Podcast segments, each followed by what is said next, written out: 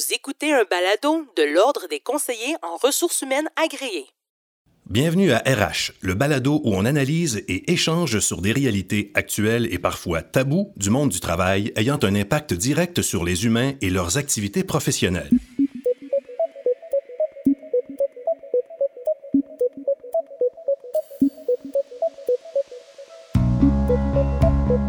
Dans ce spécial COVID-19, nous discutons de plusieurs questions que se posent les employeurs et les employés devant cette situation inédite. Le thème de cet épisode Dispositions en matière de santé et sécurité et droit de refus.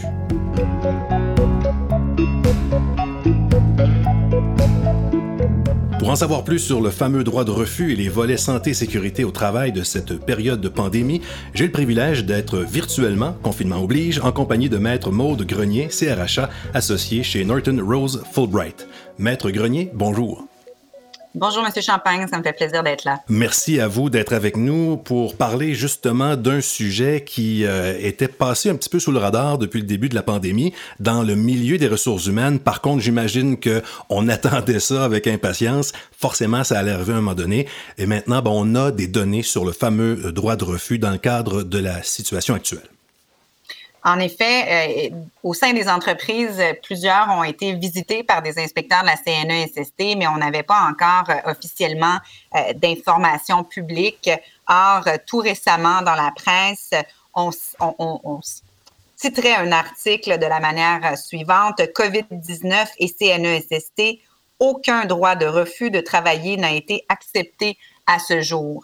Essentiellement, ces informations-là proviennent directement euh, du ministre du Travail, M. Boulet, euh, qui a mentionné auprès des représentants euh, de la presse que bien qu'il y ait eu beaucoup de visites d'inspecteurs dans les sites des employeurs du Québec, qui veut dire que les travailleurs ont exercé, ils ont levé la main et ont soulevé, devrais-je dire, un droit de refus.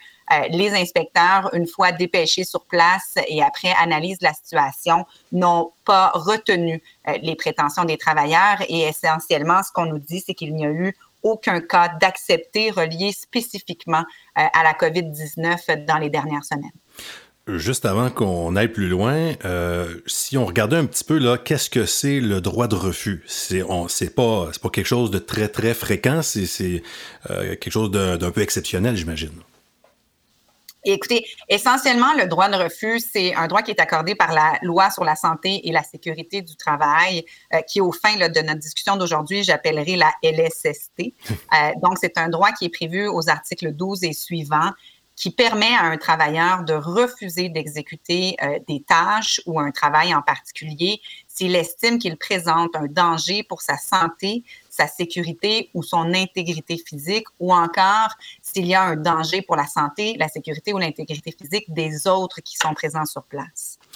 Je suis un petit peu étonné d'entendre les statistiques que vous avez données ou la, situation réelle actuelle, dans le sens où euh, il n'y a pas grand-chose qui m'apparaît plus dangereux en ce moment que la pandémie de COVID-19, mais on voit que c'est pas suffisant pour que euh, ça justifie euh, le recours au refus de, travail, au, au, droit de refus. Que, comment, vous, comment vous analysez ça? En fait, ce qu'il faut comprendre, c'est qu'il y, a des conditions qui doivent être respectées.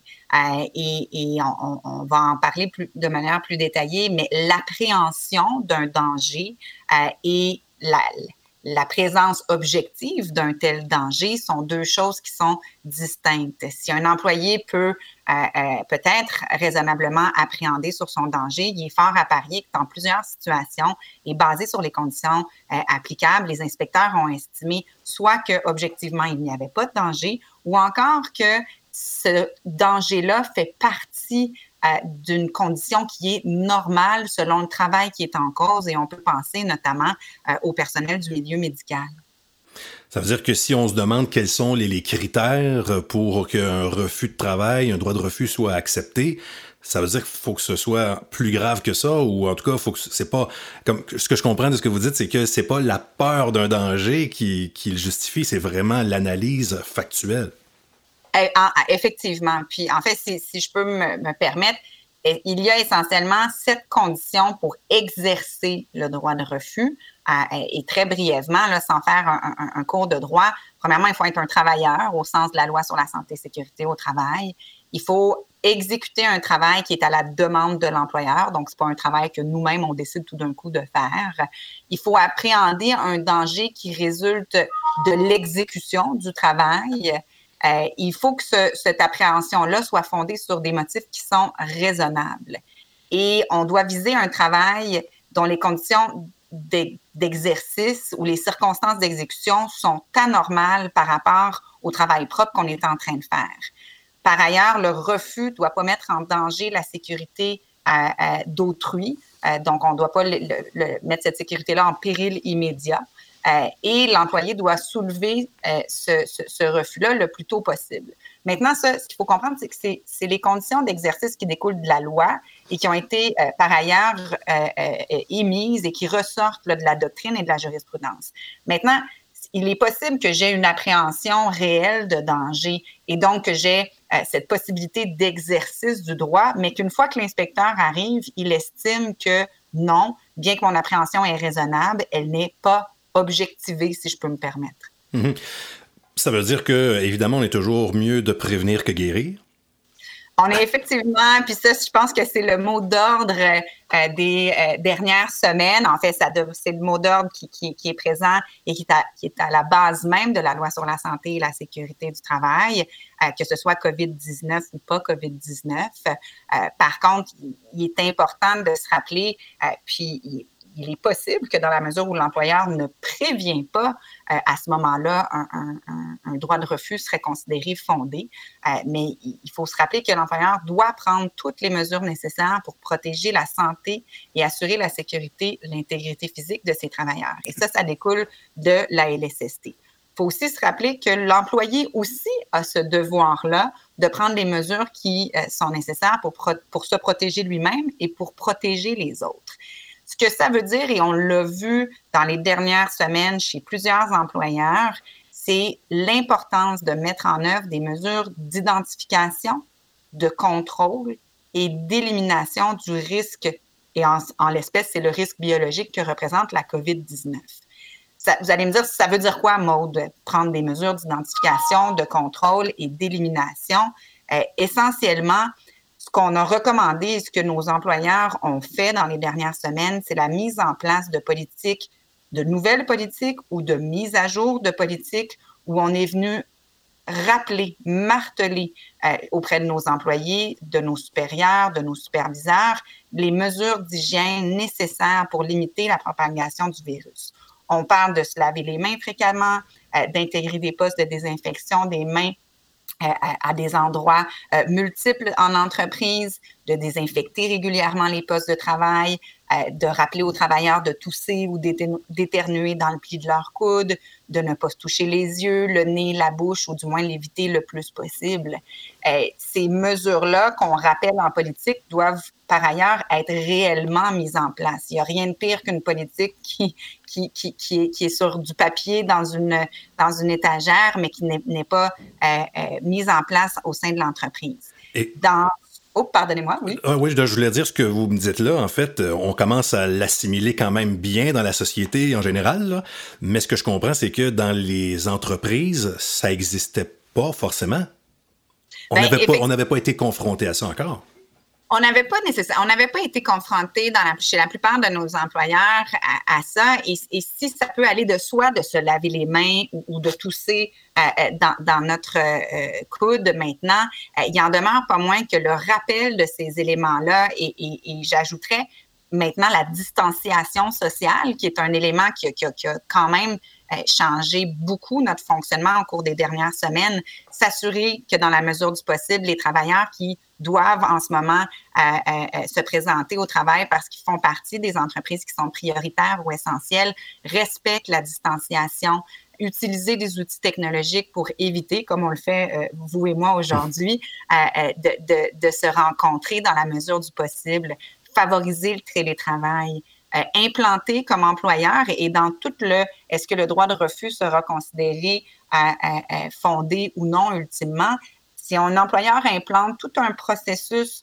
de détection des employés à symptômes ou encore qui ont été en contact avec des gens qui ont été testés positifs et qui s'assure de rappeler aux employés qu'ils ont l'obligation de communiquer ces informations-là, et que l'employeur établit un protocole dans le cas où quelqu'un effectivement est soit contaminé ou a été en contact ou présente des symptômes pour s'assurer de retirer cette personne-là du milieu de travail, désinfecter les lieux de travail.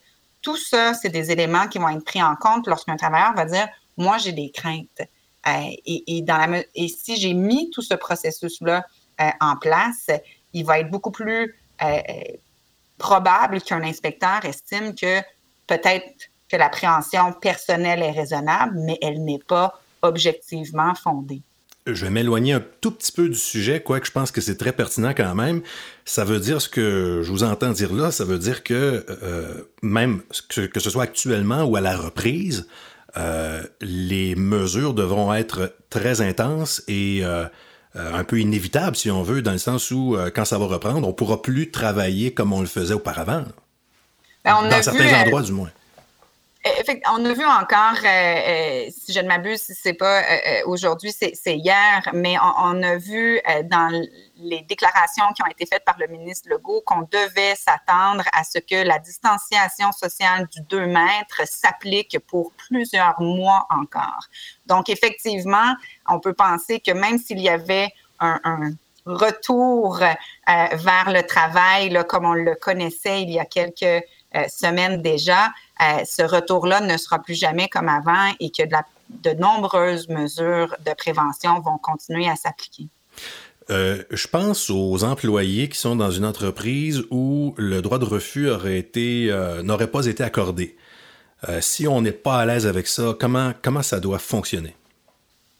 Bien, écoutez, essentiellement, il y a un processus d'appel. Donc, un employé qui aurait fait un, soulevé un refus d'exercer euh, son travail et, dont l'inspecteur n'aurait pas été en accord euh, peut porter cette décision-là euh, devant le tribunal, essentiellement et ultimement devant le tribunal administratif du travail qui va devoir se, prononcer dans, dans, la situation spécifique. si on, on, met ça de côté, il en demeure pas moins que à partir du moment dans la mesure, par exemple, où un travailleur décide de ne pas faire euh, de demande de contestation, euh, la, résultante est qu'il doit fournir sa prestation de travail dans ce contexte-là.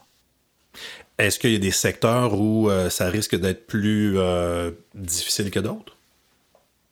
En termes de, nombre de, de droits de refus soulevés, on n'a pas de euh, euh, chiffres spécifiques. Euh, on, a eu les, chiffres très, très récents du ministre Boulet, mais ils ne sont pas catégorisés par type d'industrie. écoutez, on peut penser que le personnel médical doit être inquiet. Mm-hmm. par contre, le, personnel médical est, par ailleurs outillé euh, le personnel médical sait euh, dans quelle situation il se retrouve.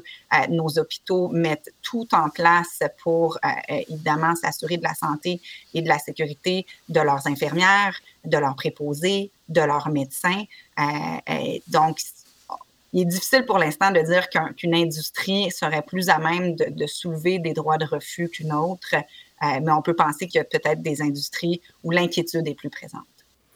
On est avec Maître Maudre Grenier. On va faire une petite pause. On se retrouve dans quelques instants.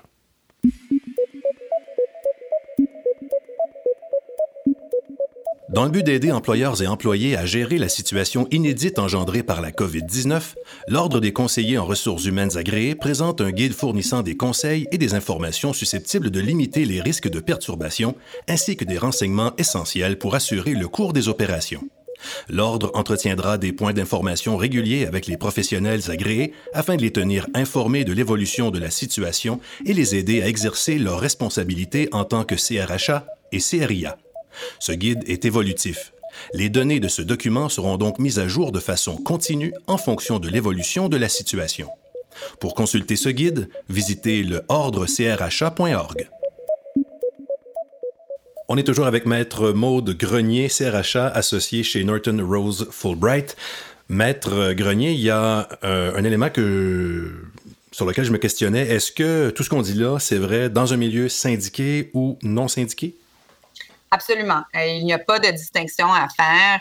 Euh, le droit de refus et, les dispositions pertinentes de la LSST transcendent toute convention collective.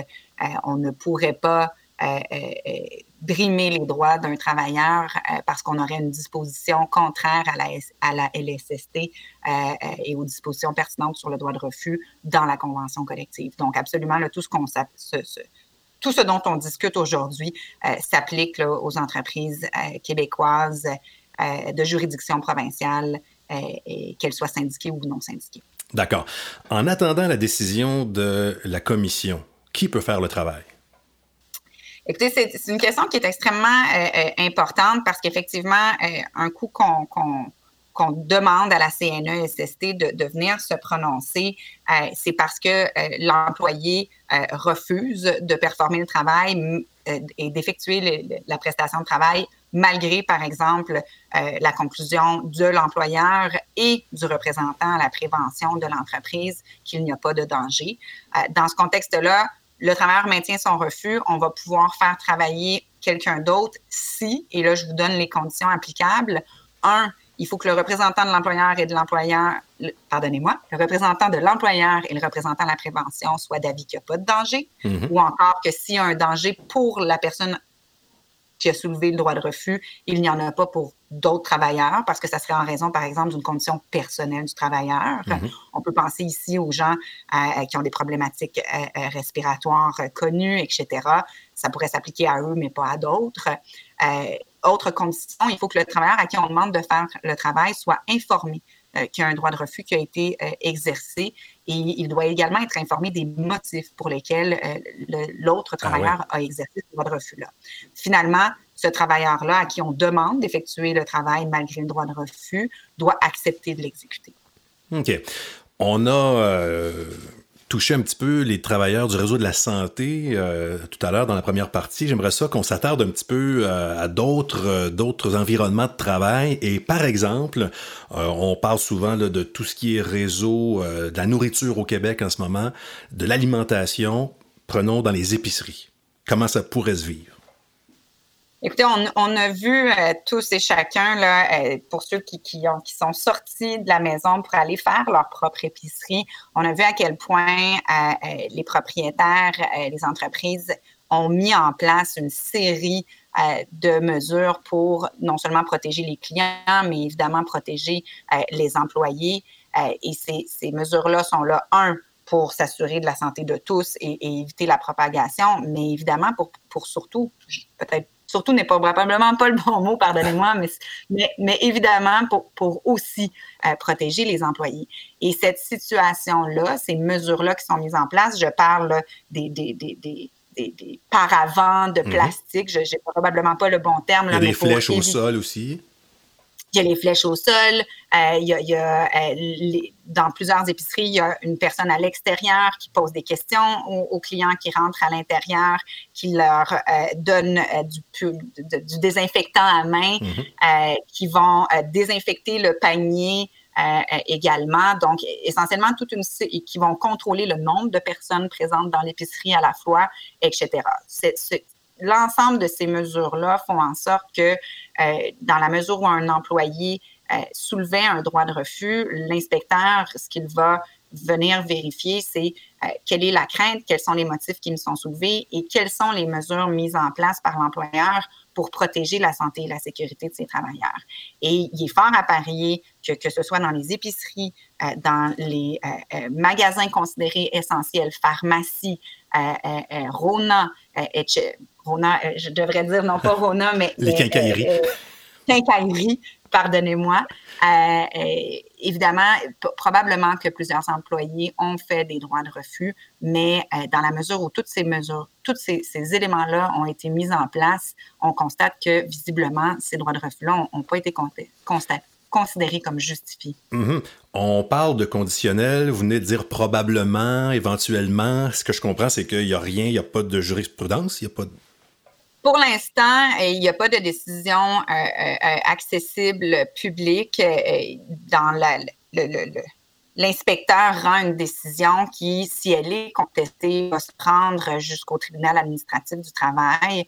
On aura éventuellement des décisions, il est fort à parier, qui vont nous éclairer de manière plus spécifique, mais dans le cas précis de la COVID-19, il n'y a pas de décision qu'on a pu obtenir pour l'instant. Par contre, on a tout de même la déclaration du ministre Boulet à l'effet que l'ensemble des cas qui ont été soulevés n'ont pas été acceptés de manière spécifique à la COVID-19. Je pense que vous vouliez me parler de deux exemples?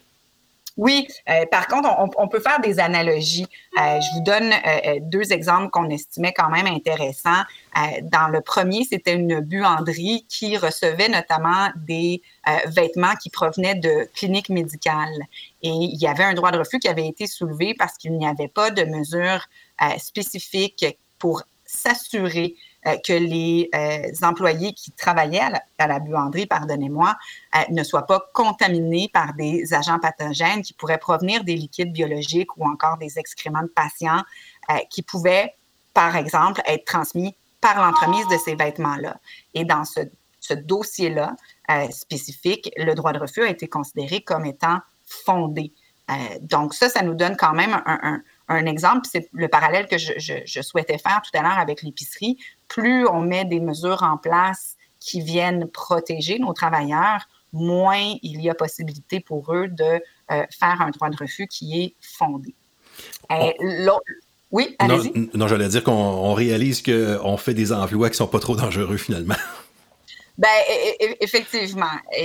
Puis, puis, en fait, la, dangerosité de l'emploi, puis tout à l'heure, quand je donnais le, critère de, de il faut que l'exécution soit anormale par rapport au type de travail qui est en cause. Euh, dans l'exemple additionnel que je souhaitais porter à votre attention, c'était euh, un capitaine d'une caserne de pompiers qui avait fait un droit de refus parce qu'il n'avait pas les effectifs suffisants pour faire des sauvetages de manière sécuritaire, si tant est qu'il y avait un feu qui était déclaré. Et on le sait, évidemment, être pompier, c'est dangereux. Euh, mais c'est pas parce que c'est dangereux qu'on peut nécessairement, dans ce cas-là, tout accepter. Et mhm. si on ne fournit pas à nos pompiers, et si on ne fournit pas euh, à notre personnel médical euh, l'équipement et l'organisation du travail sécuritaire, mais à ce moment-là, le droit de refus va être considéré comme étant fondé. Est-ce qu'il y a des conséquences à exercer ce droit-là? Effectivement, ben, puis on, a, on a touché brièvement certains éléments, mais, mais les principales conséquences pour l'employeur, eh, lorsque les conditions sont satisfaites et qu'il y a effectivement droit de refus, il est évident que cet employeur-là ne peut pas euh, euh, imposer de mesures de représailles, congédier, suspendre, déplacer l'employé qui a euh, exercé son droit de refus. quand les conditions ne sont pas satisfaites, et on va voir par exemple le travailleur qui agit abusivement et dont l'appréhension est déraisonnable, abusive. Euh, on a vu dans le passé euh, des mouvements euh, d'employés qui, afin de faire avancer une cause, par exemple, syndicale, ont, exercé des droits de refus comme moyen de pression et non pas mm-hmm. parce qu'il y avait un réel danger. évidemment, dans ces contextes-là, il pourra y avoir sanctions disciplinaires imposées par l'employeur. Parallèlement, pour l'employé, si les conditions sont satisfaites, je euh, ne serai pas euh, euh, discipliné, je continuerai de recevoir mon, salaire. Si les conditions ne sont pas satisfaites, selon le cas, effectivement, une mesure disciplinaire pourrait être imposée. On est toujours avec Maître Maude Grenier, CRH associé Norton Rose Fulbright, qui nous parle du droit de refus, entre autres, qui est quand même un élément majeur dans ce qui se passe en ce moment avec la COVID ou qui est pourra en devenir un du moins. Est-ce qu'il y a des exceptions au droit de refus? Essentiellement, toutes les conditions, si elles ne sont pas là, font en sorte que le, droit euh, de refus, euh, en guillemets, n'existe pas. Euh, par contre, si on, s'en tient spécifiquement à la loi et, plus clairement ou plus, de manière plus précise à l'article 13, les deux exceptions qui sont soulignées, c'est le fait qu'on ne peut pas exercer le droit de refus si cela met en péril immédiat la vie, la santé, la sécurité ou l'intégrité physique d'une autre personne. Euh, et, euh, l'autre exception, c'est lorsque la situation est normale ou slash elle ne présente pas le caractère anormal, euh, qui, est, qui, est, par ailleurs l'une des conditions de mise en application du droit de refus. J'imagine que vous suggérez à tous vos collègues CRHA au Québec de s'intéresser particulièrement, peut-être d'aller relire les articles de la loi sur le refus en ce moment, sur le droit de refus? Euh, effectivement, puis en fait, ces, articles-là, on les a bien résumés aujourd'hui. Euh, la CNESST a mis à la disposition euh, du public en général, mais évidemment, je pense que mes collègues CRHA l'ont probablement même déjà fait, toute une série de questions en matière de santé sécurité au travail qui, permettent d'orienter les entreprises, employeurs et employés sur comment se comporter autant d'un point de vue préventif que même d'un point de vue euh, curatif, si tant est que malheureusement il y avait un cas euh, de COVID-19 déclaré sur les lieux du travail. Maître Grenier, j'ai envie de, de, vous euh, projeter dans le futur un petit peu et qu'on regarde ensemble une fois que ce sera terminé euh, j'imagine qu'on va peut-être vouloir initier une démarche de droit de refus lors du retour en milieu de travail? Ben, je, pense qu'il y a plusieurs, puis en fait, droit de refus ou non, plusieurs travailleurs euh, ont euh, littéralement fait le choix de retourner à la maison de manière volontaire lorsque leur crainte faisait en sorte qu'ils ne souhaitaient tout simplement pas prendre le risque euh, de travailler. Et, ces craintes-là, je pense que lorsque le, confinement ou l'isolement euh, sera terminé, elles risquent de refaire surface et potentiellement mener à des droits de refus qui seront soulevés. Est-ce qu'ils seront fondés? Ce sera la, deuxième question.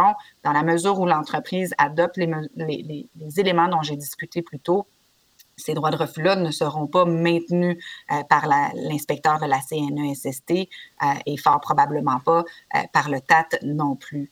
mais il est fort à parier que dans un contexte d'anxiété et d'appréhension, certains travailleurs soulèvent ces droits de refus-là lors du retour au travail. Justement, on a clairement établi ensemble, vous, vous et moi tout à l'heure, qu'il y avait des métiers plus dangereux que d'autres, sauf que avec la COVID-19, tous les métiers ont un potentiel d'être dangereux. Ça veut dire que tous les gens qui nous écoutent et euh, les, employés dans leurs entreprises respectives vont euh, avoir ce, nouveau danger, si on veut, qui, en fait, peu importe comment on va appeler le virus, euh, on n'était peut-être pas sensibilisé à ça, mais là, je pense bien que tout le monde, en retournant travailler, va avoir une petite pensée pour ça aussi. Ben, c'est un peu ce qu'on se disait tout à l'heure. Hein. Je pense qu'il y, y, a eu, puis en fait, tout le monde le dit, il y aura eu un avant et il y aura un après. Euh, et définitivement, que ce soit la COVID-19 ou toute autre euh, euh, situation du genre, on, se retrouvera où maintenant on a des gens qui sont conscientisés, que ce soit des employés ou des employeurs, et où cet aspect-là de la santé sécurité au travail à laquelle on ne réfléchissait peut-être pas dans des industries autres que le milieu de la santé, où on est définitivement extrêmement euh, euh, euh sensibilisé, vont maintenant prendre une signification tout autre que ce qui se passait auparavant. Maître Maude Grenier, CRHA, c'est déjà presque tout. J'ai le goût de vous laisser le mot de la fin. Je ne sais pas si vous avez un conseil pour vos collègues CRHA ou si vous avez quelque chose que vous voulez nous laisser avant de terminer. Mais je pense qu'on a martelé dans les dernières euh, semaines, euh, et, ce n'est pas la première fois que moi je le dis euh, dans les diverses interventions que je fais, mais la prévention et, la règle d'or, la prévention, l'encadrement, il faut il faut prévenir et ne pas attendre que ça arrive. Ça signifie de communiquer avec nos employés, de mettre en place des, des, processus de communication, de mettre en place euh, des politiques claires, de les tenir au courant des changements euh, qu'on euh, implante en matière de prévention au sein de l'entreprise. J'ai eu dans les dernières semaines une question, que faire si un employeur a peur de déclarer qu'un qu'une situation, qu'un employé a été déclaré euh, positif au COVID-19, euh, écoutez, la recommandation que nous avons est la transparence. Dans la mesure où on demande et bien franchement, c'est également dans leur obligation, mais dans la mesure où on demande aux employés de communiquer avec nous, de nous faire part de leurs symptômes s'il en est, euh, il est inacceptable, à mon avis, que nous cachions euh, euh, les éléments qui peuvent se passer. Et il y a une distinction entre divulguer qui est atteint de la COVID-19, chose que l'employeur ne devrait pas faire et conserver évidemment confidentiel et communiquer qu'il y a eu un cas mhm. et voici les éléments que nous avons mis en place pour désinfecter les lieux du travail, etc., etc. Donc, le mot d'ordre, je vous dirais, c'est prévention, communication, transparence. Je m'appelle André Champagne et j'ai eu le plaisir de discuter depuis euh, quelques minutes avec Maître Maude Grenier, CRHA associé chez Norton Rose Fulbright à propos du droit de refus et des dispositions en matière de santé et sécurité au travail. Maître, merci beaucoup de votre participation. Ça m'a fait plaisir. À bientôt. Au revoir.